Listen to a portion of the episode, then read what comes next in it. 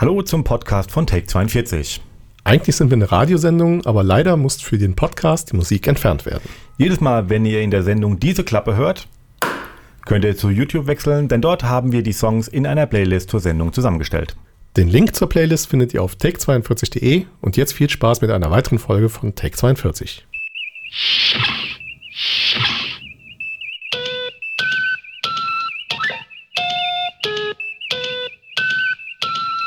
was machst du da eigentlich? Ich suche den Knopf für die Musik. Aha. Probier mal den da. Den? Ja? Nee, nicht der. Den daneben. Den. Ja. Ah. Hallo und herzlich willkommen zu einer neuen Ausgabe von Take 42. Wir sind Andi und Marco. Ihr hört uns im Bermuda-Funk in Mannheim und in Heidelberg, in Karlsruhe im Querfunk sowie bei Radio Unerhört in Marburg. Alle Frequenzen, alle Links sowie alle Informationen zu dieser und all unseren anderen Sendungen findet ihr auf take42.de. Und unser Thema heute ist. Lang angedroht und stets befürchtet Star Trek. Und zwar The Original Series, also wir sagen mal The Original Crew. Sprich die Serie von 1966 und die sechs dazugehörigen Filme. Es wird sehr nerdig. Ja, wir haben, Hauptsächlich von Markus Seite. wir haben. ich kenne mich bei. Nein, ich muss dazu sagen, also mein Steckenpferd ist ja TNG. Ähm, bei TOS kenne ich mich nur bedingt aus. Ich habe mich natürlich vorbereitet. Äh, ich habe alle Filme nochmal geschaut, inklusive Teil 3 und Teil 5. Und ich Oh. bin jetzt bestens informiert. Ja, dann informier uns mal. Ja. Äh, ist Star Trek? so weit vorne fangen wir nicht an. Aber The Original Series, ähm, Also also, vielleicht sollte man sagen, also Star Trek Raumschiff Enterprise. ach so, Es ja. wäre, also, wäre für den einen oder anderen vielleicht doch Also informativ. tatsächlich, also wer, das jetzt nicht gewusst hat, am besten jetzt wirklich abschalten. Ich meine, wir wollen Zuhörer, aber wir gehen davon aus, ähm, Entertain and Educate ist heute so ein bisschen vorausgesetzt. Okay, gut. Gut. Inklusive Spoiler? Inklusive, ja. Ja, also ganz ehrlich, Wer es bis heute nicht geguckt hat, Richtig. egal. Gut. nämlich, Originalserie lief von 1966 bis 1969 und wurde von Gene Roddenberry verantwortet. Er ist quasi so der Vater von Star Trek. Die Idee zur Serie verkauft er damals als so eine, ich sag mal, eine Art Bonanza im Weltall. Mhm. Ja. Ähm, die gelbe, Deswegen auch Star Trek. Richtig. Ähm, die gelben bzw. goldenen Uniformen in der Serie, du erinnerst dich, Mhm. waren gar nicht gelb. Sondern grün. Richtig. Sieht man auch manchmal. Ja, Kamera hatte einen Grünstich und dadurch wurde es gelb oder beziehungsweise gold dargestellt. Da man das in der Serie natürlich nicht sah, also im Fernsehen, waren die Leute der Meinung, die ähm, sind halt so, wie sie sind, also sprich gelb. In allen späteren Serien und auch irgendwann ähm, wurde das Ganze in den Kanon übernommen, weil es sich einfach so eingebürgert hatte. Wobei äh, Captain Kirk ja Irgendwann dann irgendwann ein, ein grünes Jersey anhatte. Weißt du warum? Weil die goldenen nicht gepasst haben? Richtig, er hat, er hat im Verlauf der Sendung ein wenig zugelegt ähm, und das, das hat das dann, das, das kleine ähm, Captains Bäuchlein äh, wohl ganz gut retuschiert oder äh, wegkaschiert. Ähm, über drei Staffeln hinweg gab es 80 Folgen. Wenn man den ersten Pilotfilm, der äh, quasi erstmal nicht ausgestrahlt wurde, aber in einer späteren Doppelfolge in der Serie verwurstet wurde, kommt man quasi auf 79 Episoden. Auf die Folge kommst du nachher aber noch. Richtig. Gut. Ja. Ähm, in den 1970ern, oder willst du erstmal was, willst du noch was zur Serie an sich so sagen? Mm, Ja, ich wo- wollte gerade was zum äh, Main-Title, also zur Titelmelodie sagen. bitte. Ähm, wir haben es ja direkt am Anfang gehört. Äh, die Musik kommt von Alexander Courage, der von 1919 bis 2008 lebte. Wir werden übrigens feststellen, die meisten äh, Komponisten von Star Trek sind mittlerweile tot. Ja. Leider. Äh, so alt ist die Serie schon. Ähm, aber ähm, er, hat's, äh, er hat da ein, ein Stück geschaffen, was eigentlich jeder kennt. Und ursprünglich hätte eigentlich Jerry Goldsmith die Musik komponieren sollen, aber äh, der musste den Auftrag aus zeitlichen Gründen ablehnen, hat aber Courage für den äh, Job empfohlen, weil er schon mehrfach mit dem zusammengearbeitet hat. Und ähm, der Gesang, also dieser Sopran, den man da hört, äh, der wurde von äh, Luli Jean Norman übernommen und sollte eigentlich gar nicht so klingen, wie er heute klingt. Das war äh, eigentlich äh, ein Mix aus Flöte, Orgel und Sopranstimme. Der so zusammengemischt werden sollte, dass da ein eigenständiger Ton draus wird, den man nicht wirklich eindeutig zuordnen kann. Nur Gene Roddenberry fand diesen Mix nicht so toll und hat das Ganze dann einfach nochmal neu abgemischt, ohne äh, mit Coach nochmal zu reden. Und so sind dann diese, äh, ist dann dieser Sopran entstanden. Und äh, Gene Roddenberry war Musik, von der Musik her sowieso ein bisschen, ähm, ja, wie soll man sagen, Wenig begeistert? Nee, er war schon recht begeistert. Er fand nur die Idee nicht toll, dass er, äh, dass er kein Geld daran verdient. Ach so, ja, gut. Weil er, er hat äh, kurzerhand für die äh, Musik einen Liedtext geschrieben, äh, wurde dadurch ein Co-Writer des Stücks und hat dadurch 50% der Tantiemen bekommen, auch wenn die, der Text nie irgendwo verwendet wurde. Und hat so quasi äh, Alexander Courage um 50% der Tantiemen, Tantiemen beschissen.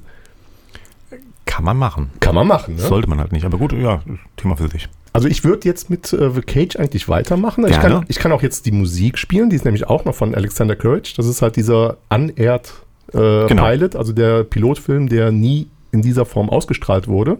Also zumindest nicht als Pilotfilm. Richtig? Und, da spielen wir die Musik von. Genau, Ja. das machen wir jetzt. Also wie gesagt, der äh, Pilot The Cage äh, wurde komplett von Alexander Courage ähm, unterlegt mit äh, Filmmusik, beziehungsweise mit Serienmusik in dem Fall, äh, was sich in der Form auch durch die komplette Serie durchzog. Also der, jede Episode hat einen eigenen Komponisten und jede Episode hat einen, einen eigenen Score bekommen, ähm, was da, dazu geführt hat, dass jede Folge wirklich einen eigenen Soundtrack bekommen hat, die auch mittlerweile, zumindest von den äh, populären Folgen, ähm, auch einzeln erhältlich sind. Also ich glaube, es gibt mittlerweile zwölf oder 13 äh, Soundtrack-CDs, auf denen wirklich die Soundtracks von einzelnen Episoden drauf sind. Und Alexander Courage war halt eben der Erste, weil er auch die Titelmelodie gemacht hat. Also inklusive halt The Cage und wie gesagt, das ist der Unaired Pilot, ähm, also sprich die erste Pilotfolge, ähm, die produziert wurde, aber in dem Sinne nie als Pilotfolge ausgestrahlt wurde. Heißt, ähm, außer Spock, also Leonard Nimoy, hat es niemand vom ersten Pilotfilm in den zweiten Pilotfilm geschafft, wobei es glaube ich gar keinen zweiten Pilotfilm, doch es gab einen zweiten Pilotfilm, Entschuldigung. Also, zu- also zur Erklärung, ein Pilotfilm ist eigentlich eine, äh, eine erste Episode oder eine Episode 0, die äh, ausgestrahlt wird, um, um überhaupt zu gucken, ob, ob das System oder ob diese Serie irgendwie beim Publikum, Publikum ankommt. Genau. Ähm, beziehungsweise auch bei den Produzenten oder halt bei den Studioverantwortlichen in dem Fall, das war dann damals äh, NBC, der Film wurde produziert, wurde aber nie ausgestrahlt. Das heißt, er hat es quasi gar nicht erst bis nach die Produzenten, bis hinter die Produzenten geschafft. Ähm, der damalige Captain war Christopher Pike.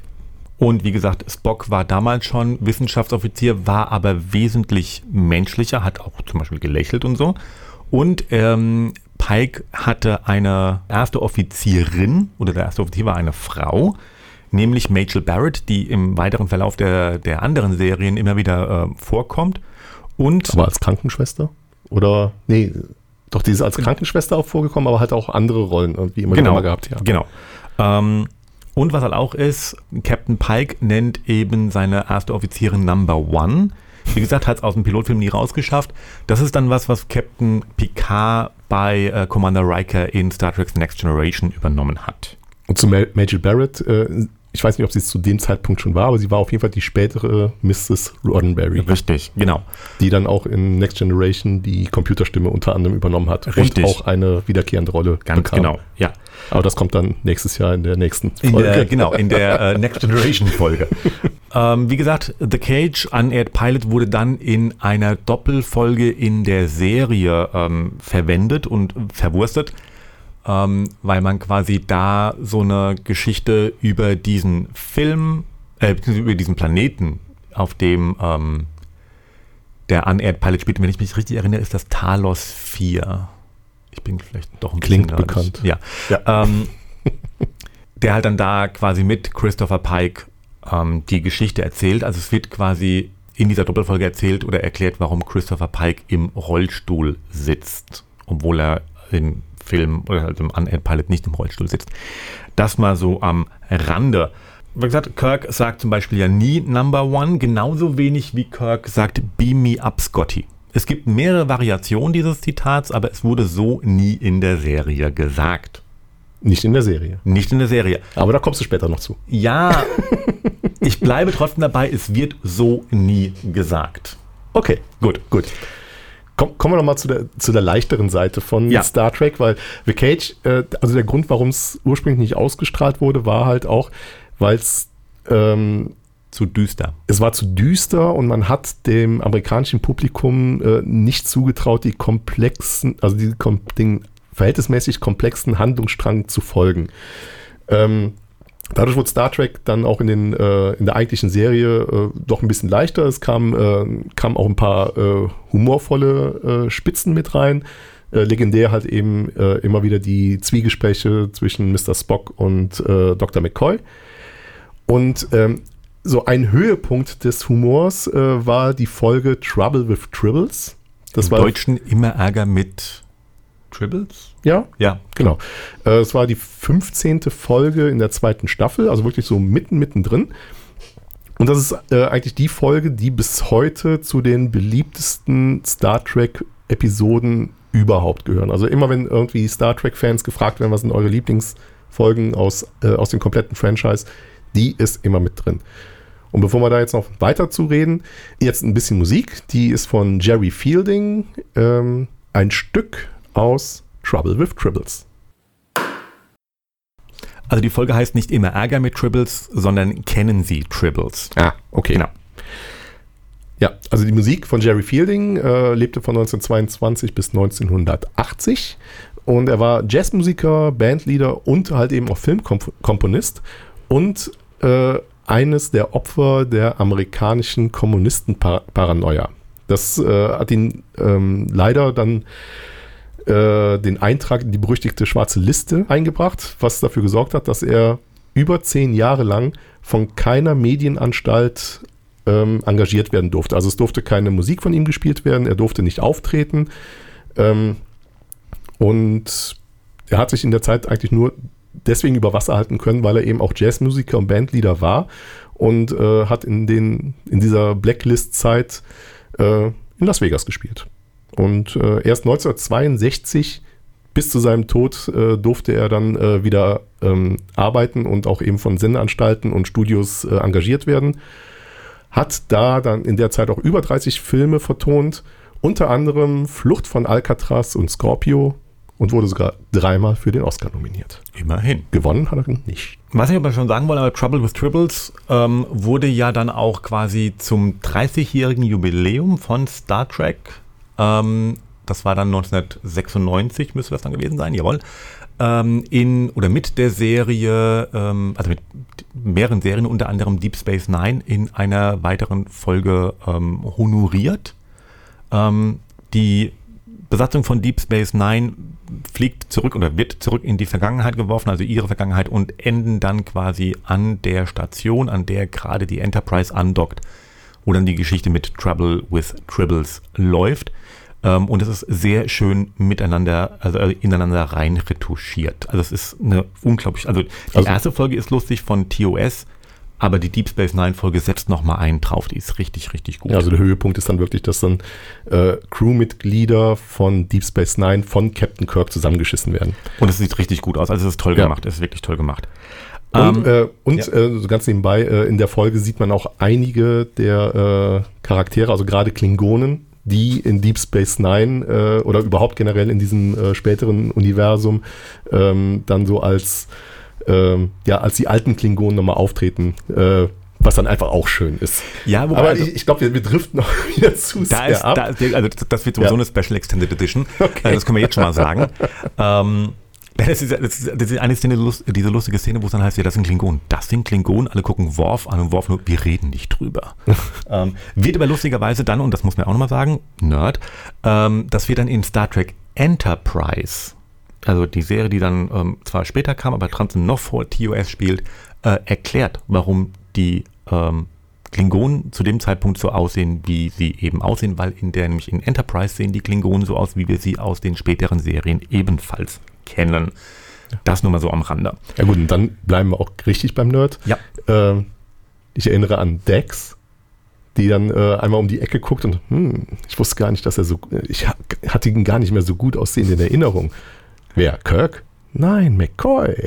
Ja, das ist dann.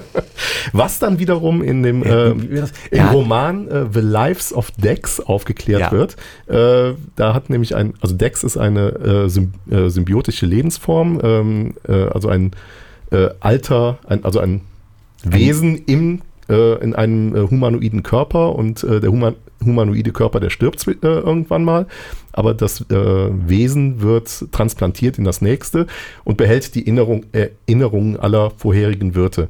Und äh, einer dieser Wirte äh, hatte eben ein äh, Verhältnis mit, mit dem jungen Dr. McCoy, bevor er Arzt wurde. Wie? Er hatte die Hände eines Chirurgen. Genau, Ja. er hatte die Hände eines Chirurgen. Genau, das war's. So. Gut, so Ende äh, von der Extended Edition. Ja. ähm, genau, die Serie endete 1969 nach drei Staffeln mit äh, eher mäßig erfolgreichen Quoten. In den 1970ern gab es dann mehrere Versuche, erst einen Film und dann eine neue Serie aufgrund des Erfolgs von Star Trek zu machen. Ähm, lag vielleicht auch daran, dass zwischen der Erstausstrahlung und den Wiederholungen unter anderem eine Mondlandung liegt. Man muss dazu aber auch sagen, äh, Star Trek hat unbewusst auch äh, ein paar Grenzen überschritten, äh, die den Machern vielleicht gar nicht so bewusst waren, äh, wie groß sie eigentlich waren. Wie zum Beispiel, dass auf der Brücke äh, eine schwarze Offizierin ist. Die halt, Oder auch äh, ein Russe. oder ein Russe. Was auch interessant war, weil ursprünglich wäre statt des Russen ein Deutscher dort vorgesehen gewesen. Also statt Tschechow hätte da, keine Ahnung, ein Müller-Meyer-Schmidt sitzen sollen. Hans Müller. Ähm, was den äh, Verantwortlichen aber zu kritisch war. Also ein, Deut ein Deutscher war äh, zu, äh, also in Mitte der 60er Jahren äh, zu, äh, also zu fortschrittlich. Und da hat man gesagt, na, nehmen wir lieber einen Russen. Was ich dann schon von der Wertung äh, auch in den 60er Jahren noch Ja, recht erstaunlich ja. finde. Lustig ist ja auch, es gibt, es gibt die eine Szene, ähm, wo Kirk und Uhura sich küssen. Das ist, glaube ich, der erste Filmkuss zwischen äh, weißen und schwarzen Schauspielern, wenn ich das Genau. richtig im Kopf habe. Ganz genau. Ja. Und, und, und äh, den Machern war das gar nicht bewusst. Das war hinterher ein äh, riesen Medienecho und äh, man hat so, ach, okay, wir waren die Ersten? Komisch. Wie gesagt, das sind alles so Punkte, und wie gesagt, und die Mondlandung, also unter anderem, ähm, warum Star Trek in den Wiederholungen wesentlich erfolgreicher war als in der Erstausstrahlung. Ähm, wie gesagt, es sollte ursprünglich einen Film geben, das wurde dann gelassen und dann gab es den Plan für die, Ster äh, für die Serie Star Trek Phase 2, also sprich eine zweite Fünf-Jahres-Mission. Es wurden Schauspieler gecastet, es wurden Sets gebaut. Es wurde sogar acht Monate lang verschwiegen, dass das ähm, Projekt Star Trek Phase 2 gar nicht umgesetzt wird, ähm, damit man ähm, die, die, die, die Leute wurden, also es wurden alle Leute weiter beschäftigt, aber Paramount hatte zu dem Zeitpunkt schon gar nicht mehr vor, eine neue Serie zu machen, sondern eben den Film Star Trek The Motion Picture. Der kam dann nämlich seit 1979 in die Kinos, war ein großer finanzieller Erfolg. Ähm, die Fans damals waren auch begeistert, zumindest zu dem Zeitpunkt. Die Kritiker fanden den Film so gar nicht gut und haben quasi kein gutes Haar dran gelassen.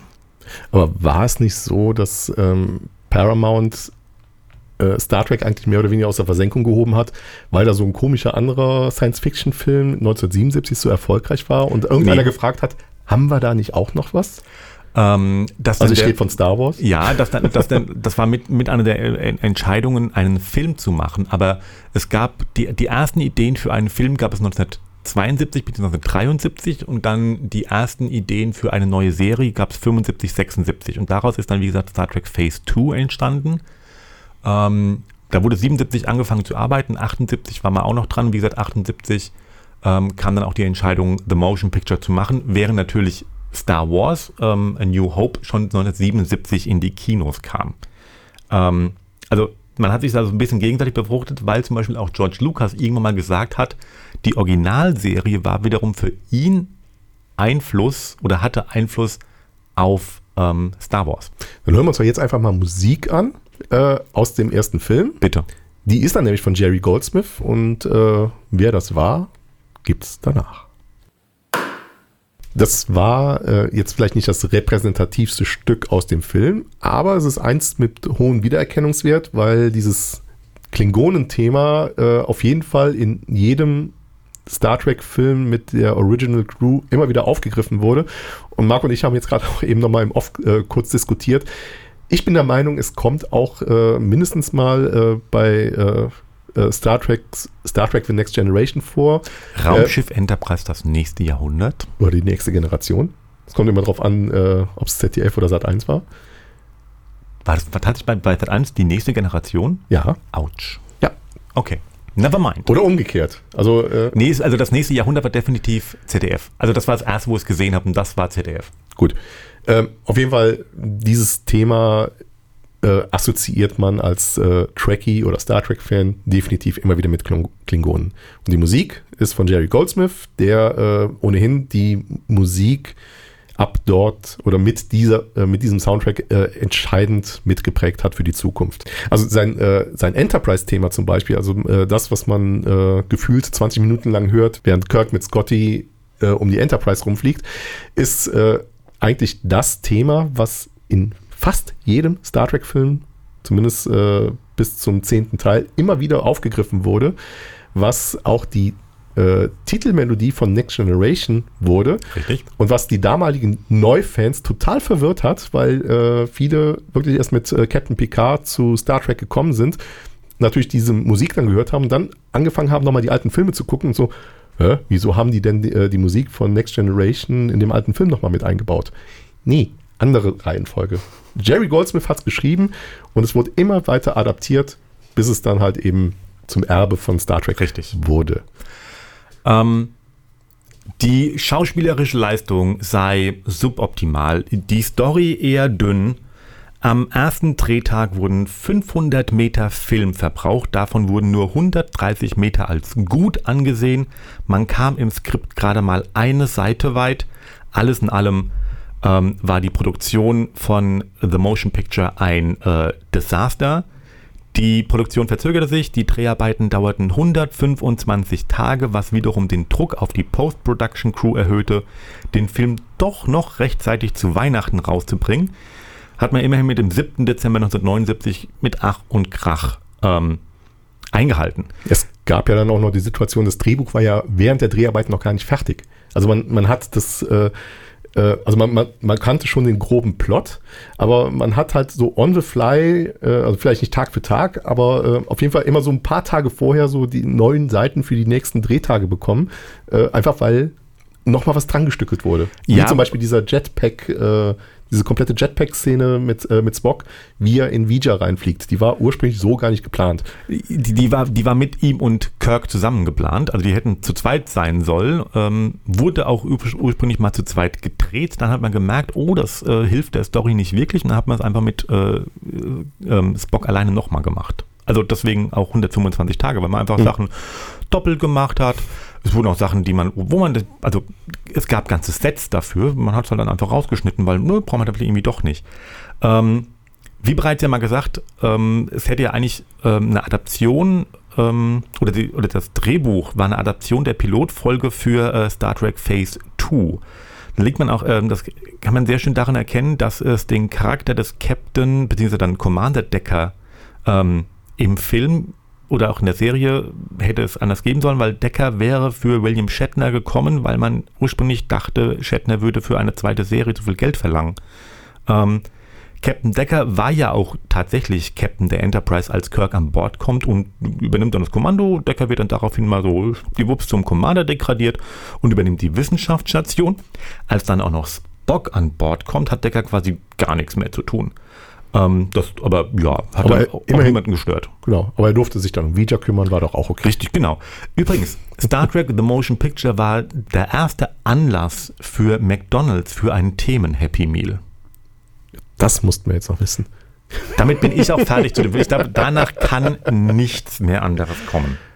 Außer vielleicht Star Trek 2. Ich meine jetzt zum ersten Teil, ja. Der Zorn des Khan. Der Zorn des Khan, The Wrath of Khan. The Wrath of Khan, genau. Ähm, ich frage dich jetzt einfach mal, ist es für dich der beste Ja. Star Trek-Film? Ja. Gut. Also von dem Original, von dem Original ja. Ich, ich hatte gehofft, wir diskutieren jetzt ein bisschen, aber Nein. okay, dann sind wir uns ausnahmsweise vollkommen einig. Und du wirst, auch wen, du wirst auch wenig Leute finden, die das nicht sagen. ja, es ist, äh, also Kennst du jemanden? Ich nicht persönlich. ich kenn, aber auch, auch hier, ich kenne äh, diverse Umfrageergebnisse. Aber es ist, es ist ja wirklich äh, auch so, äh, also es gibt, es gibt so diese unausgesprochene Regel, die äh, Filme mit der geraden Nummer sind die guten und die mit der ungeraden Nummer sind die schlechten. Das hat sich so später so ein bisschen, äh, also das hat sich ein bisschen verschoben, das stimmt dann nicht mehr so, ja. aber für, äh, für diese Crew stimmt es definitiv, weil der erste war definitiv schlechter als der zweite, der dritte war viel schlechter als der vierte und der fünfte war schlechter als der sechste und man kann die, diese zwei Hälften schon mal machen. Ja. Und ähm, ich finde schon, dass äh, Star Trek 6 ja. ein, auch ein super Film ist. Der genau. kommt direkt danach. Genau, aber irgendwie so dieser ähm, Zorn des Kahns, der hat irgendwie noch mal, der hat noch, der hat das gewisse Etwas. Der hat äh, halt einfach Elemente, die da auch das erste Mal einfach drin vorkommen. Also ein, ein Spock, der mit seiner Logik äh, nicht lügt, sondern nur übertreibt. Mhm. Ähm, eine äh, Enterprise, die so gut wie zerstört wird äh, und ein ebenbürtiger Gegner, der äh, während des ganzen Films eigentlich die, äh, die, Oberhand hat und eigentlich auch gewinnen müsste, wenn er sich nicht selber schlagen würde. Ja. Ähm, Lustiger, lustigerweise ist ja auch ähm, dieser Bösewicht, das ist nämlich Khan, äh, gespielt von Ricardo Montalban, ähm, greift ja quasi eine Story aus der Serie auf. Ich weiß nicht, ob es das zu dem Zeitpunkt eigentlich schon gab. Also es kann auch ein Novum gewesen sein, ich weiß es nicht ähm, dass ein Film sich einer ursprünglichen Story aus der dazugehörigen Serie ähm, ähm, bedient, aber lustigerweise auch nie erklärt wird. Also es wird ein bisschen vorausgesetzt, dass jeder diese Folge gesehen hat. Ja gut, es, es wird schon. Äh, es wird kurz, erwähnt. Es wird kurz er, erklärt in, in drei, vier Sätzen, lustigerweise von, äh, von Chekhov, der zu dem Zeitpunkt gar nicht auf der Enterprise war. Obwohl, nein, nein, äh, ähm, er hat es ja selber mal erklärt. Wie, wie, wie heißt er? Äh, äh, Walter König ist ja. der, der, Darsteller. Und äh, wir haben mal äh, äh, bei einer Star Trek Convention äh, gesehen und während einer seiner Panels hat er, ist er darauf natürlich angesprochen worden. Ähm, wie Star Trek-Fans halt so sind, die können durchaus schon mal den Schauspieler mit, der, mit dem Charakter gleichsetzen. Und äh, er wurde dann gefragt, äh, wie es denn sein könnte, dass er, also Chekhov, äh, wusste, wer Khan ist. Und er hat dann gesagt, ja, während Khan äh, auf der Enterprise war, äh, wären sie sich zufällig im äh, Transporterraum begegnet. Ich hab, Die Szene ähm, wurde aber leider nicht gedreht, da wäre keine Kamera dabei gewesen. Es gibt, es gibt eine, es gibt eine ähm, wie heißt das, eine Novelization vom, vom Film, also das Buch zum Film danach. Und da wurde das dann auch thematisiert und da hieß es irgendwie so, Chekhov hat die Nachtschicht. Also, ja, also, ja. irgendwie so. Also, das, äh, da machen sie sich ja auch gerne selber einen Spaß draus. Genau. Also, äh, kann ich übrigens nur jedem empfehlen. Also, also, zumindest vor 20 Jahren war so eine Star Trek Convention äh, frei nach Kirk ein großer Spaß. Ja, das ist richtig. ähm, mit Star Trek 2 beginnt übrigens ein Story-Arc über insgesamt drei Filme, nämlich hin bis zu Star Trek 4. Ich weiß auch nicht, ob es das bis zu einem ähm, damals schon zusammenhängende Stories im Kino gab. Äh, ich weiß ehrlich gesagt nicht, ob überhaupt bis dahin jemand äh, eine Fernsehserie zu einem Film verarbeitet hat. Genau. Also auch ähm, das müsste man. Also wer, wer, vielleicht, vielleicht kann uns da jemand ja ähm, Wissen vermitteln. Ähm, wir, haben, wir haben so eine lustige Webseite, die heißt take42.de. Da kann man Kommentare schreiben. Äh, da gibt es auch einen, ähm, ein Kontaktformular. Da kann man sich auch mal an uns finden. Also falls ihr äh, da was wisst, ähm, lasst es uns wissen. Ähm, äh, und ich glaube, bevor wir jetzt noch weiter reden, äh, lass uns doch einfach mal Musik aus dem zweiten Teil spielen, weil ja, gut, du, okay. der Komponist ist für Teil 2 und Teil 3 sowieso der gleiche und dann äh, sage ich einfach gleich zwischen 2 und 3 halt was zu ihm Nix. und äh, du machst dein Ding. Okay, gut. okay. Äh, ja. Gehört, glaube ich, auch zu den besten Soundtracks aus dem Franchise. Definitiv, definitiv. Ähm, während den Vorbereitungen zum Film dämmerte irgendwann den Produzenten, dass Ricardo Montalban ja unter Umständen gar keine Zeit hat, den Film zu drehen. Äh, der war ja mit Fantasy Island ziemlich gut beschäftigt. Äh, Montalban hat aber trotzdem Interesse, ähm, den Film zu machen und so wurde ein Drehplan erarbeitet, der es ihm erlaubte, beides gleichzeitig zu machen. Die restliche Produktionscrew, also sprich Shatner und alle anderen, hatten aber einen anderen Drehplan, der unabhängig von dem von Montalban war, was damit ähm, einhergeht und auch erklärt, warum Kirk und Khan, die zwei ähm, Widersacher im Film, nie direkt miteinander sprechen, sondern immer nur über Mhm. Bildschirme. Es gibt kein eins, keine einzige Einstellung, kein einziges Bild, in der beide quasi zusammen zu sehen sind. Das gibt's nicht. Ähm, und mit Savick wurde ein neuer Charakter eingeführt, der es ebenfalls in den Story Arc bis zum vierten Film schafft, wenn dann auch anders besetzt. Ähm, Savick sollte erst männlicher Vulkanier sein, wurde dann weiblich und ähm, manchmal heißt Savick sei Vollvulkanierin und an anderen Stellen heißt es, sie sei Halbvulkanierin, Halbromulanerin, was wiederum auch erklären würde, warum sie am Ende des zweiten Filmes weint. Ich erwähne Savick jetzt, weil das später nochmal wichtig wird. Mhm. Und es war so ganz nebenbei die erste Filmrolle von Kirstie Alley. Die Musik, äh, wer es nicht erkannt hat, von James Horner. Ähm, die Wahl fiel auf James Horner, weil äh, sich das Studio äh, einfach Jerry Goldsmith nicht mehr leisten konnte. Der äh, erste Film war zwar erfolgreich, aber dadurch, dass der von den Kritiken äh, so zerfetzt wurde, ähm, war äh, also Star Trek 2 von Anfang an schon auf einen, äh, auf einen schweren Stand. Und das Budget wurde entsprechend reduziert. Äh, Von, äh, also Teil 1 46 Millionen, Teil 2 11 Millionen. genau. Und da waren wir über Budget mit 10%, ursprünglich waren es 10. Ja, also auf jeden Fall äh, ganz massive Einschnitte, äh, was, äh, was das Budget angeht. Und es musste eben halt günstige Musik her. Und äh, was ist da äh, günstiger als ein Jungkomponist, der sich noch seine Sporen verdienen will? Und das war halt dann zu dem Zeitpunkt James Horner. Das ist halt so retrospektiv gesehen echt irre, ne? Ja, Also, das ist ja. Äh, surreal. Meta. Uh. da wären wir wieder. Ja.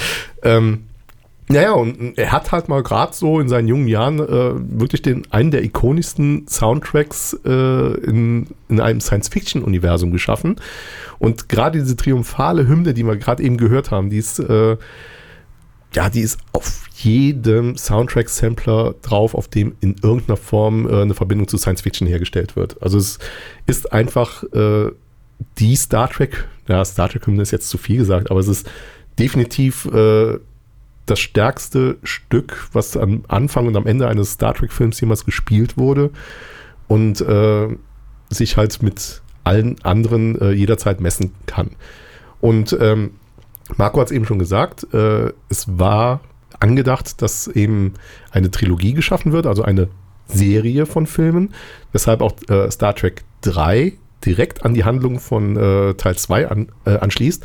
Und damit der Stil auch weiter gewahrt bleibt, wurde auch James Horner für den dritten Teil engagiert, damit er eben seine Musik weitermachen kann. Und äh, James Horner machte da natürlich das, was er am besten kann. Ähm, er klaute von sich selber und strickte die alten Melodien einfach weiter und ähm, ja, sag mal, musikalisch war der Film schon gut. Ja, genau. Und damit sind wir quasi auch schon am Schluss, wie der Film gut war. Äh, der Film hat nicht nur wenig Handlung. Nein.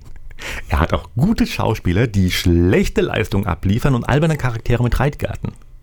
Mit was? Reitgärten. Was ist ein Reitgärte? Achso, ach, eine Reitgärte. Eine ja, Reitgärte. Ich dachte gerade? Garten zum Nicht, Reiten? nicht Gerda, Ja, ja, nee. nicht Reitgerda, eine Reitgärte. ja gut. Gut. Ähm, also einfach mal den Film gucken, aber nehmt euch, keine Ahnung, macht irgendwas anderes dabei, weil ihr verpasst nicht wirklich viel. Ähm, Also der ganze Film ist eigentlich nur dafür da, um äh, den verstorbenen Charakter Spock wieder zurückzuholen für den vierten Teil. Den man für den vierten Teil braucht, richtig.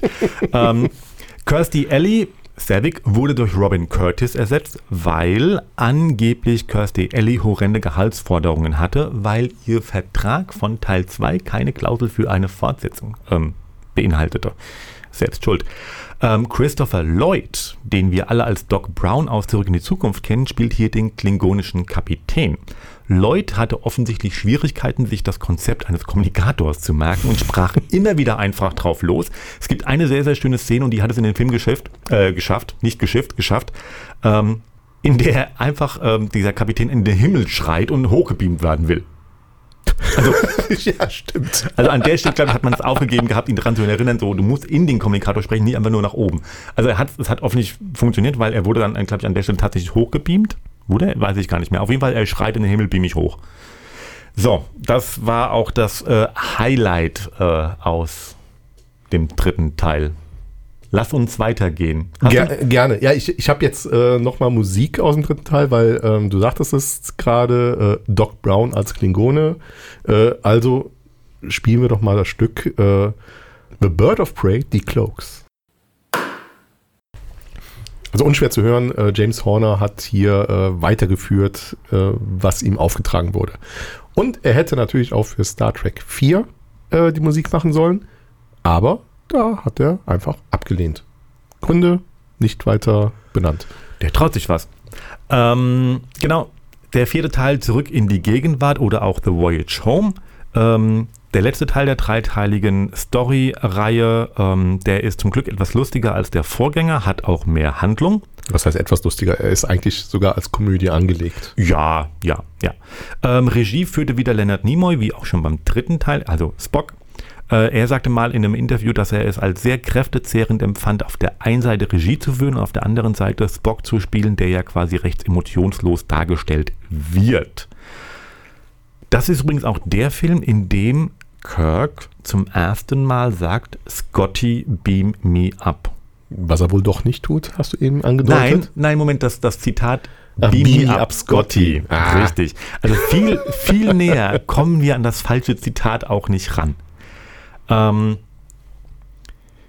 Im Film wird ja transparentes Aluminium in Anführungsstrichen erfunden mit der Hilfe von Scotty, der ganz lustigerweise in eine Maus reinspricht. Ähm, in der Realität wurde äh, dieses transparente Aluminium erst 2009 entwickelt. Ähm, und für die. Also in der Realität, Realität. Also quasi, Oder in ja, der fiktiven Realität. Nee, nee, in der Realität, Realität, genau. Okay. Ähm, die Gagen für Shatner und Nimoy wurden erhöht und zwar so sehr, also unter anderem, es gab noch mehr, ähm, bisschen was außer, außer, aus dem Ruder lief beim Budget, aber unter anderem die zwei Budgets oder die zwei Gagen, ähm, dass Paramount kurzer Zeit, äh, kurzerhand beschloss, das äh, Budget für Star Trek The Next Generation, was sich zu dem Zeitpunkt in der Entwicklung fand, äh, befand, runterzuschrauben. Was wiederum, kleine Anekdote und Nerd Talk, ich weiß, ähm, Gene Roddenberry dazu veranließ, für den Pilotfilm von The Next Generation schnell noch eine Szene im Maschinenraum zu schreiben, damit das Set für den Maschinenraum gebaut wird, weil er Angst hatte, wenn er es jetzt nicht reinbringt, wird dieses Set nie gebaut. Unter Umständen wahrscheinlich sogar richtig. Also ich, ich hänge ja gedanklich immer noch bei dem transparenten Aluminium. Ich wusste nicht, dass es das gibt. Also ähm, ja. Da könnte man jetzt eigentlich mal kurz mal einschieben, äh, was, also welche re reale oder äh, wirklich existierende Technik wurde durch Star Trek inspiriert oder ist äh, mehr oder weniger zufällig parallel entstanden. Also ich, ich denke ja schon, dass äh, die äh, coolsten Nerds mit den besten Ideen früher alle Star Trek geguckt haben und irgendwann mal dachten, ich brauche sowas. Also äh, anders kann ich mir zum Beispiel Klapphandys nicht er ja. erklären. Also wo kommt das Klapphandy her? Weil irgendein äh, Typ äh, in den 60er Jahren oder vielleicht in den 70er Jahren äh, Captain Kirk mit diesem Klappkommunikator gesehen hat.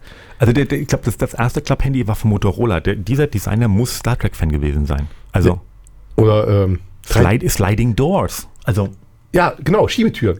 Automatische. Ich, ich, ja. Äh, Gab es bis dahin, glaube ich, auch nicht. Nee. Ähm, 3D-Drucker mit Geschmack. Also Ja. sie, sie arbeiten ja dran, wirklich äh, äh, Steaks im 3D-Drucker zu machen, die auch wirklich nach Fleisch schmecken. Mhm. Äh, da, also da sind wir schon ganz nah am, äh, am Replikator. genau, am Ja. Replikator dran. Ähm, es funktioniert noch nicht aus der Luft, aber immerhin. Also es ist, äh, irgendjemand hat mal die Idee gehabt, wir, wir, wir machen jetzt einfach mal was, äh, was man dann auch wieder essen kann. Also ja, Star Trek hatte tatsächlich schon sehr viel Einfluss an der Stelle. Ja, und ich glaube, äh, ich meine, die, äh, die NASA hat, glaube ich, ihre erst, ihr erstes Space Shuttle nicht umsonst Enterprise genannt. Ja gut, das war aber auch, ähm, also das, das ging ja auf eine, auf eine Briefaktion zurück, weil die, weil die Fans von äh, Star Trek damals die NASA angeschrieben haben, sie sollen das erste Space Shuttle doch äh, bitte Enterprise nennen. Die Lustigerweise, es aber halt auch gemacht haben. dies haben sie dann auch gemacht. Lustigerweise, auch wiederum Nerd, ich weiß, ähm, ursprünglich hätte äh, das Space Shuttle Constitution heißen sollen und nicht Enterprise. Jetzt schließt sich der Kreis wieder, weil die Enterprise ist ein Schiff der Constitution-Klasse. Mhm. So. Und bevor es zu schlimm wird. Aber warte, warte, zur NASA habe ich noch einen. Okay. Äh, äh, es gab einen Werbefilm für die NASA zum ersten Space Shuttle. Und weißt du, wer der, äh, der Moderator und der Gast da war? Bill Murray. Nein, Oh, Lieutenant Uhura. ach was. Nichelle Nichols hat, hat diesen, äh, Die hat diesen. Werbefilm äh, quasi äh, als Nichelle Nichols ähm, rübergebracht. Die war Spokesperson, glaube ich, heißt das Spokesperson, heute. genau. Ähm, das heißt also, eine Verbindung zwischen NASA und Star Trek, äh, also die ist nicht von der Hand zu Ja, weisen. ja. Äh, mal zurück zum vierten Teil, also sprich von Star Trek. Ähm, in einer früheren Version des Drehbuchs hätte übrigens Eddie Murphy mitspielen sollen. Der Ähm, zu dem Zeitpunkt ja alles hätte machen können in Hollywood. Richtig. Äh, Paramount wollte dann aber letztendlich doch seine beiden Franchises Star Trek und Beverly Hills Cop nicht vermischen und so wurde dann Murphy doch nicht verpflichtet. Lustigerweise hatte Eddie Murphy zu dem Zeitpunkt schon gesagt, er macht das. Halt blöd. Und Leonard Nimoy hat äh, auch auf einer der Star Trek Conventions äh, gesagt, er wäre so froh gewesen, dass, es, äh, dass Eddie Murphy nicht dran beteiligt war. Ja, Weil dann, äh, das wäre kein Star Trek mehr gewesen. das ist richtig. Wobei das wäre halt auch eine ernste Rolle, also ne, oder eine ernstere Rolle für Eddie Murphy gewesen. Wurscht. Ja, Ähm, und ich hatte es eben schon gesagt, die Musik, äh, eigentlich wäre James Horner vorgesehen gewesen, aber äh, nach seiner Absage musste ein Ersatz her und da hat Leonard Nimoy einfach in seinem Freundeskreis mal rumgeguckt und ist bei Leonard Rosenman geblieben, der äh, erstmal ähm, angenommen hat äh, und einfach mal ein äh, neues Arrangement ba basierend auf dem Original von Alexander Courage, also aus der Original aus der Serie, äh, zusammengestellt hat. Äh, aber Nimoy wollte einen vollständig neu komponierten Score, der am äh, der auch eben zum Setting auf der Erde der 80er Jahre äh, äh, einfach passt, weil das muss man halt auch sagen, ähm, Voyage Home, ähm, der vierte Teil, äh, ist so der erste Film, der so auch so das Beste von Star Trek so zusammenfasst. Also es ist äh, eine ähm, Umweltbotschaft, es Mhm. ist eine Zeitreise mhm. und es ist lustig. Also es, äh, es hat eine, Bo also wie gesagt, Botschaft, Zeitreise, lustig. Ähm, damit machst du jeden, äh, jeden Star Trek-Fan glücklich. Und die Zeitreise endet halt eben äh, in den frühen 80er Jahren äh, auf der Erde. Und äh, die Musik ist auch passend für diesen eher lustigen Unterton des Films gemacht, ähm, der auch äh, hauptsächlich die ein oder andere Situationskomik dann äh, und, äh, unterstreicht und äh, weniger äh, sich auf die dramatischen Momente konzentriert. Und äh, der Soundtrack, der dabei rauskam, der ist gut, Jo. ist aber die, die einzige Musik, die wirklich nie wieder irgendwo aufgegriffen wurde. Also in diesen ganzen äh, mittlerweile 50 Jahren, die es sind, ähm, wurde halt jede Musik in irgendeiner Form wieder verwurstet, äh, aufgegriffen, äh, als Thema genutzt. Aber die Musik von Star Trek 4 steht für sich alleine. Wie gesagt, die passt nur zu Die dem Film und steht da halt so. Und die steht da halt da so rum. Ja, Und damit sie nicht nur steht, sondern auch mal läuft, äh, sehr schön. jetzt Star Trek 4. So, Ich habe ich hab übrigens noch einen Fun Fact äh, zu Star Trek 4, den fand ich äh, zu schön, um den zu unterschlagen. Ähm, Sounddesigner äh, war Mark Mangini, der äh, Probleme hatte, die Wünsche von Leonard Nimoy umzusetzen äh, in Bezug auf die Weltraumsonde, die am Anfang des Films äh, die Erde besucht. Ähm, sie äh, fängt ja irgendwann an, diese Wahl, diesen äh, Wahlgesang Mhm. ähm, von sich zu geben. Aber bis dahin hat die ja so ein, äh, ich sage, ein Betriebsgeräusch. Also die fliegt und hat so ein komisches Wummern im Hintergrund. mhm, mhm. So, und genau dieses Wummern äh, sollte Mangini irgendwie darstellen, aber ähm, nach zwölf Versuchen äh, und zwölf Ablehnungen von Nimoy hatte er tatsächlich die Schnauze voll. Dann hat sich mit Leonard Nimoy nochmal zusammengesetzt und ähm, hat ihm einfach nochmal gefragt, was stellst du dir denn vor? Und äh, Leonard Nimoy hat es halt erklärt und hat dann auch so das Geräusch gemacht, so wupp, wupp, wupp, wupp, wupp. Also hat dann quasi äh, mal ins Mikrofon gewuppt. Und äh, Mangini ist einfach mal hingegangen, hat das so aufgenommen, hat das durch den Synthesizer gejagt und ein bisschen verzerrt. Und das hat Leonard Nimoy so gefallen. Und das, was wir jetzt im Film hören, ist Leonard Nimoy, wie er wupp, wupp, wupp, wupp, wupp macht. Gut. Ähm, also manchmal muss ein Sounddesigner einfach mal kreativ und kreativ sein. Kommen wir wieder zu einem der, sagen wir mal, schlechteren Filme des Franchises und äh, befeuern, wie gesagt, den Mythos, dass die äh, ungeraden Zahlen bei den Originalfilmen schlecht sind. Star Trek 5 am Rande des Universums. Ähm, William Shatner führt zum ersten Mal Regie, was George Takei, der Solo spielt, dazu veranlasste, erst einmal gar nicht mitmachen zu wollen. Die zwei sind jetzt nicht so die besten Freunde. Äh, Takei sagte aber mal in einem Interview, dass er die Regiearbeit von Shatner überraschend angenehm empfand. Hm. Also solange es nicht mit, nicht mit ihm zusammen auf, der, auf dem Bildschirm äh, ist, ist alles gut oder vor der Kamera. Ähm, Star Trek 5 ist ja von 1989 und daher liefen die Dreharbeiten zu The Next Generation parallel. Ähm, um auch hier wieder Kosten zu sparen, wurden mehrere Requisiten und Sets von TNG verwendet. So sind die Korridore von TNG geliehen, äh, geliehen und wenn ich mich recht erinnere, sogar die komplette Krankenstation. Da glaube ich, Müsst- war was. Müsste ich noch, mal Ich müsste einmal, das war eine der Szenen, an denen ich definitiv nicht hingeschaut habe. Also ich, ich muss, auch- also ich muss sagen, äh, ich finde Star Trek 5 äh, sehr unterschätzt. Also mir gefällt er eigentlich ganz gut. Ähm, was ich dem Film ankreide, ist halt eben, dass äh, keiner der äh, Charaktere wirklich äh, seinem Charakter äh, entspricht. Außer eben die, das Trio Kirk, Spock und McCoy. Ähm, aber im Großen und Ganzen finde ich den schon ganz gut. Also es ist definitiv für mich der äh, beste Ungrade. Wow. Okay. Ähm, machen wir mal weiter. Harv Bennett. Vielen Dank.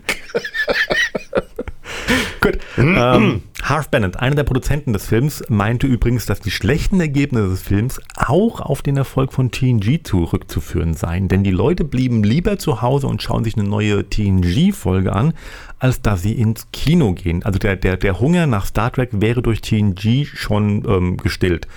Dass er jetzt ein schlechtes Skript war, kam ihm offensichtlich nicht so wirklich in den Sinn. Ähm, und jetzt noch ein bisschen Geek Talk zum, zum Schluss, dann bin ich auch durch bei der Stelle. Die Sonde, die die Klingonen zerstören am Anfang des Films, ist die Pioneer 10 Sonde der NASA. Diese wurde 1972 gestartet und war die erste Sonde, die unser Sonnensystem verlassen hat. Die ist derzeit auf dem Weg in das System Aldebaran und sollte dort so in circa plus minus zwei Millionen Jahren ankommen. Mitbekommen werden wir das allerdings nicht mehr, also auch nicht die Menschen in zwei Millionen Jahren, denn das Radiosendemodul der, der Sonde funktioniert nicht mehr seit 2003. Aber so am Rande. Aufnehmen, aber wir hören halt nichts mehr. Richtig. Ja, Ja. Auch, auch, auch Ja. schön. Musik hatte der Film ja auch. Richtig. Ähm, da äh, William Shatner da auf ein hohes Budget zurückgreifen konnte, konnte er auch wieder auf den renommierten Goldsmith äh, zurückgreifen, der äh, dann halt auch für sehr gute Musik sorgt, äh, der aber auch mit dem Skript so ein bisschen Probleme hatte äh, und an sich selbst auch wirklich höchste Anforderungen gestellt hat. Also der, der Film hat ja wirklich äh, schon nahezu Slapstick-Charakter an manchen Stellen. Ähm, hat aber auch eine der, äh, also wirklich eine ernste Handlung äh, mit der Suche nach diesem Gott oder äh, Gottplaneten Mhm. im, im äh, Zentrum des Universums. Und Goldsmith wollte oder hat sich bewusst dazu entschieden, die Comedy-Elemente nicht musikalisch zu verstärken, weil er äh, befürchtet hätte, dass der Film dann zu albern auch wirkt und hat sich dann eben wirklich auf diese ernste äh, Komponente äh, versteift und äh, sagte später auch, also äh, die akustische Wiedergabe des Gottplaneten und äh, mit allen Stimmungen und Emotionen, die damit zusammenhängen, war für ihn wirklich die größte Herausforderung und das, was er wirklich äh, einfach schaffen wollte. Und ähm, rauskam dabei eine Musik, die äh, so ein bisschen verlorene Unschuld, also auch eine unerreichbare Vorstellung vom Paradies irgendwie suggeriert. Und ähm, da Goldsmith hatte auch damit Probleme und bedient sich deswegen nochmal äh, bei sich selber, also macht, macht quasi den Horner. äh, und äh, lässt dabei das äh, Einhorn-Thema aus dem Fantasy-Film Legend da wieder reinfließen. Du kennst Legend noch mit Tom Cruise? Ja. Ähm, Weil du sagst Einhorn, ähm, weil in, einem Ur in einer ursprünglichen Fassung des Drehbuchs hätte das, das, das, äh, das Pferd auf dem Cyborg, das, ähm, also der, der lustige Vulkanier, ähm, irgendwann mal in den, in, in, ins Bild reitet, hätte ursprünglich auch ein Einhorn sein sollen. Roddenberry hat das äh, unter, ich nehme an, Androhung von Schlägen äh, abgelehnt. also Shatner konnte sich an der Stelle nicht durchsetzen. Zum ja, Glück. also äh, dazu muss man sagen, also Shatner hat nicht eine Regie geführt, also von ihm stammt auch das Drehbuch. Ja. Also äh, William Shatner hat da einfach mal den, äh, den Kirk raus. was man, was man halt bei dem Film Drehbuch nennt. Aber gut. Ja, gut. Äh, aber Shatner konnte konnt ja nie die, äh, die Finger vom, vom Schreiben lassen. Er hat ja auch irgendwann äh, seinen Charakter Kirk wiederbelebt, nachdem er eigentlich im siebten Film ja endgültig dann gestorben hätte sein sollen. Ja. Aber den kriegst du halt nicht tot, den Mann. Ja. Gut. Gut, ähm, wie gesagt, äh, Musik nochmal von Jerry Goldsmith und ja, ohne weitere Einführung Teil 5. Star Trek 6, das unentdeckte Land oder The Undiscovered Country, ist der letzte Teil mit der Originalcrew und hier geben sie quasi wirklich nochmal alles. Also es ist, ähm, es ist eine tolle Handlung. Der Film hat gute Schauspieler, ähm, es ist Action drin, es ist auch Humor drin. Es hat einen Cameo-Auftritt aus Next Generation. Ja, es ist, ja, wobei es ist kein Cameo, er spielt seinen Urgroßvater.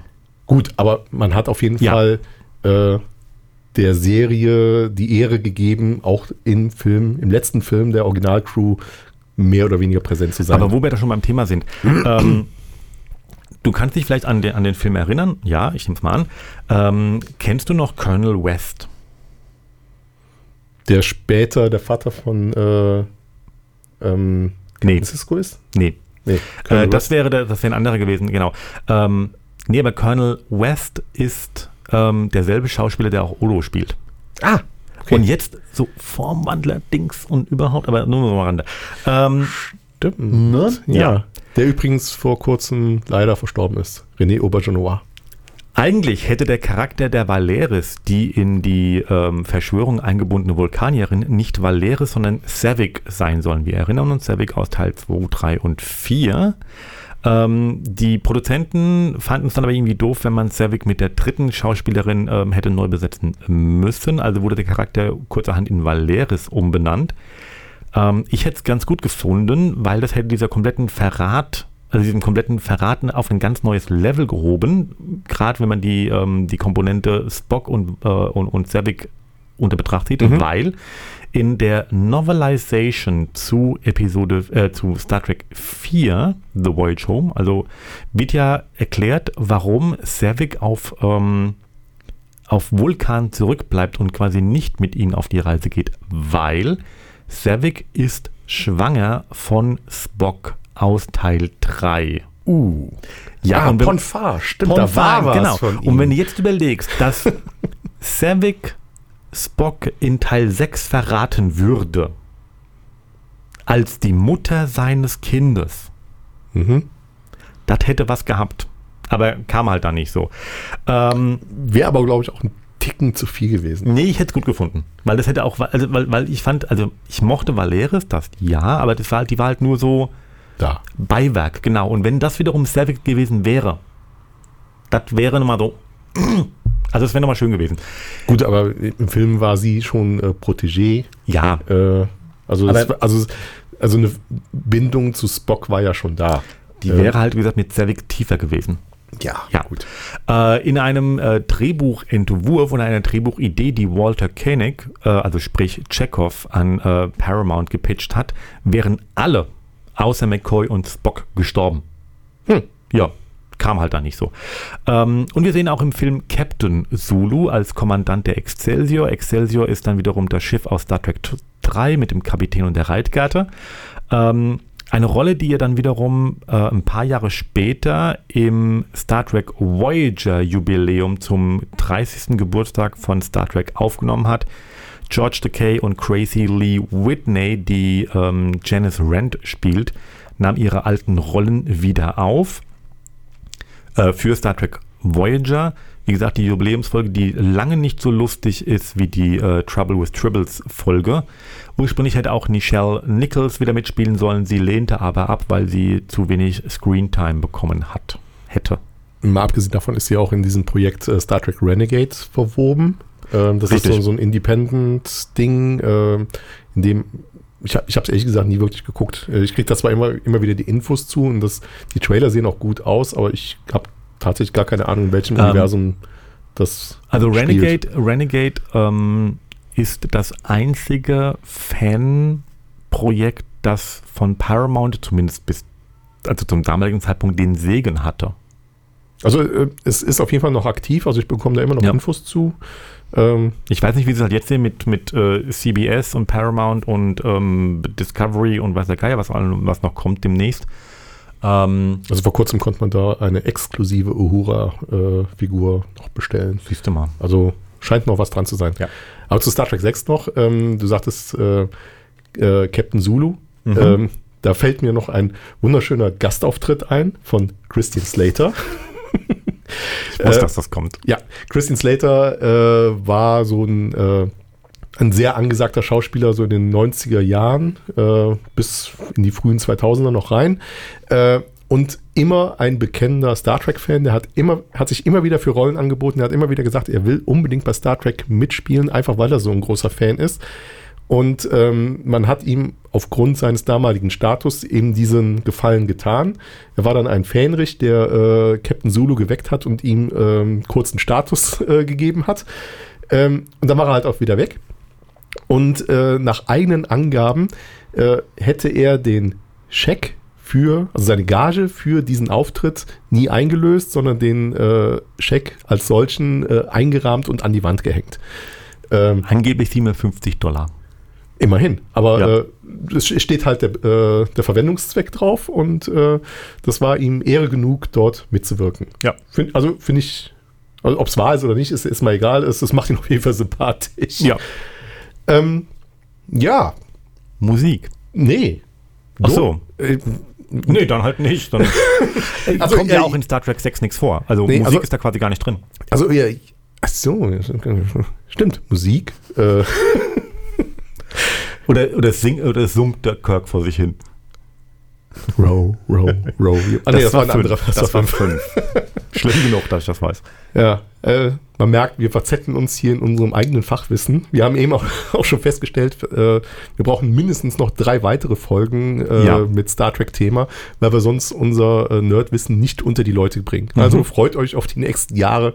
Star Trek wird wiederkommen. Ich weiß, wo Commander Riker sein Quartier hat. Ja, und das war die Information, die mich am meisten erschreckt hat vor einigen Jahren, wo ich dich kennengelernt habe. So, ähm, kurz zur äh, Musik von Star Trek 6. Äh, die ist von Cliff Idleman, der einzige Komponist der äh, äh Produktion mit der Originalcrew, der noch lebt. Baujahr 1964.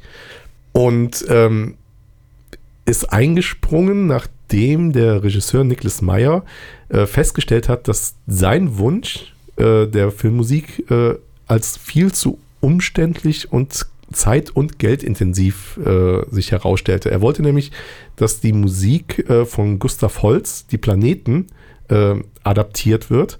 Ähm, Wer es nicht kennt, kann sich das mal bei, bei YouTube angucken. Das ist ein, äh, ein Opus, äh, wirklich sehr, äh, ich sag jetzt mal aus heutiger Sicht, Science-Fiction-lastige Musik.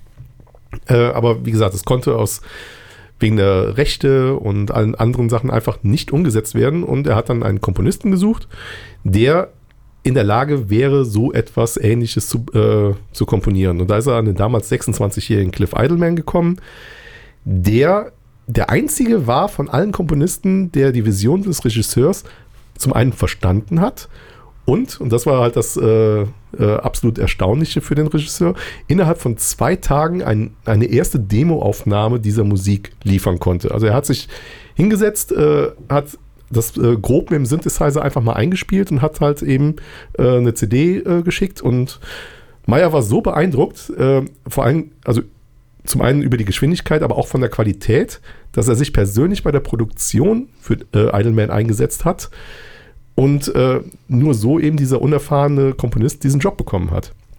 Und äh, Idleman kam dann noch zugute, dass er äh, noch zuvor an einem Compilation-Projekt zu Star Trek beteiligt war und äh, auch irgendwann mal gesagt hat, durch die Arbeit an diesem Compilation-Projekt, also Serie und die ersten fünf Filme, wusste er genau, was er mit dem Soundtrack für äh, Star Trek 6 nicht machen sollte. Weil, weil er hat es auf den Punkt gebracht, nur James Horner kann James Horner Musik machen und äh, wer es versucht, äh, Jerry Goldsmith zu kopieren, der hat sowieso schon verloren, weil es geht einfach nicht. Also, äh, er wusste genau, was er nicht zu machen hat und hat halt wirklich seinen eigenen Weg gefunden und ja, rauskam ein wirklich hervorragender äh, Film. Und hier ging gerade der, der, Screensaver mit dem Starfield an. Das war, ja. fand ich gerade sehr passend. Ich habe gerade überlegt, wie lange mussten wir jetzt reden? Wie lange mussten wir jetzt reden, bis dieser Screen, äh, Screensaver angeht? Ich wusste nicht, dass es einen Screensaver noch gibt, aber gut. Ja, das war jetzt gerade sehr retro. Ja, ähm, ja und äh, zum Abschluss gehen wir natürlich mit Star Trek 6 raus, aber genau. Dazu, dazu wollen wir uns natürlich vorher noch verabschieden. Ja. Ähm, wie immer im Radio war diese Folge genau 60 Minuten lang. Ähm, wenn ich hier auf diese Uhrzeit gucke, die, die hier entlang läuft, wir sind weit, weit über der Stunde. Und wie gesagt, das ist nur unser Gelaber. Ähm, also unser Fachwissen an der Stelle. Ihr werdet auf take42.de ähm, wahrscheinlich, ich lehne mich jetzt aus dem Fenster, ohne ähm, dass jetzt hier was geschnitten ist, aber mehr als ein Web-Special zu dieser Folge finden. Ähm, und eine Gesamtfolge genau. ohne Musik, die aber wahrscheinlich genauso lang sein wird wie die Folge mit wie sonst Musik. auch, ja. ja. Äh, genau, auf der Podcast-Seite findet ihr dann die ungeschnittene Podcast-Folge ohne Musik und wie gesagt, zur Sendung an sich findet ihr dann wahrscheinlich mehrere Web-Specials. Ähm, Andi hat es angekündigt, wir werden das ganze Thema Star Trek natürlich fortsetzen. Ähm, also es wird noch weitere Folgen ähm, zu dem ganzen Thema geben. Aber erst nächstes Jahr. Genau. Ähm, nichtsdestotrotz, äh, wir hatten mal wieder eine ganze Menge Spaß. Wir sind der Andi und der Marco. Da kommt endlich der Notarzt, denn wir haben ihn schon vermisst. Keine Sendung ohne Notarzt. Ähm, dementsprechend, wir sagen Tschüss aus einem äh, Studio mit Notarzt. Bis zum nächsten Mal. Ganz viel Spaß und jetzt noch ein wenig Star Trek 6. Tschüss. So, und jetzt doch noch einmal Beam Me Up Scotty.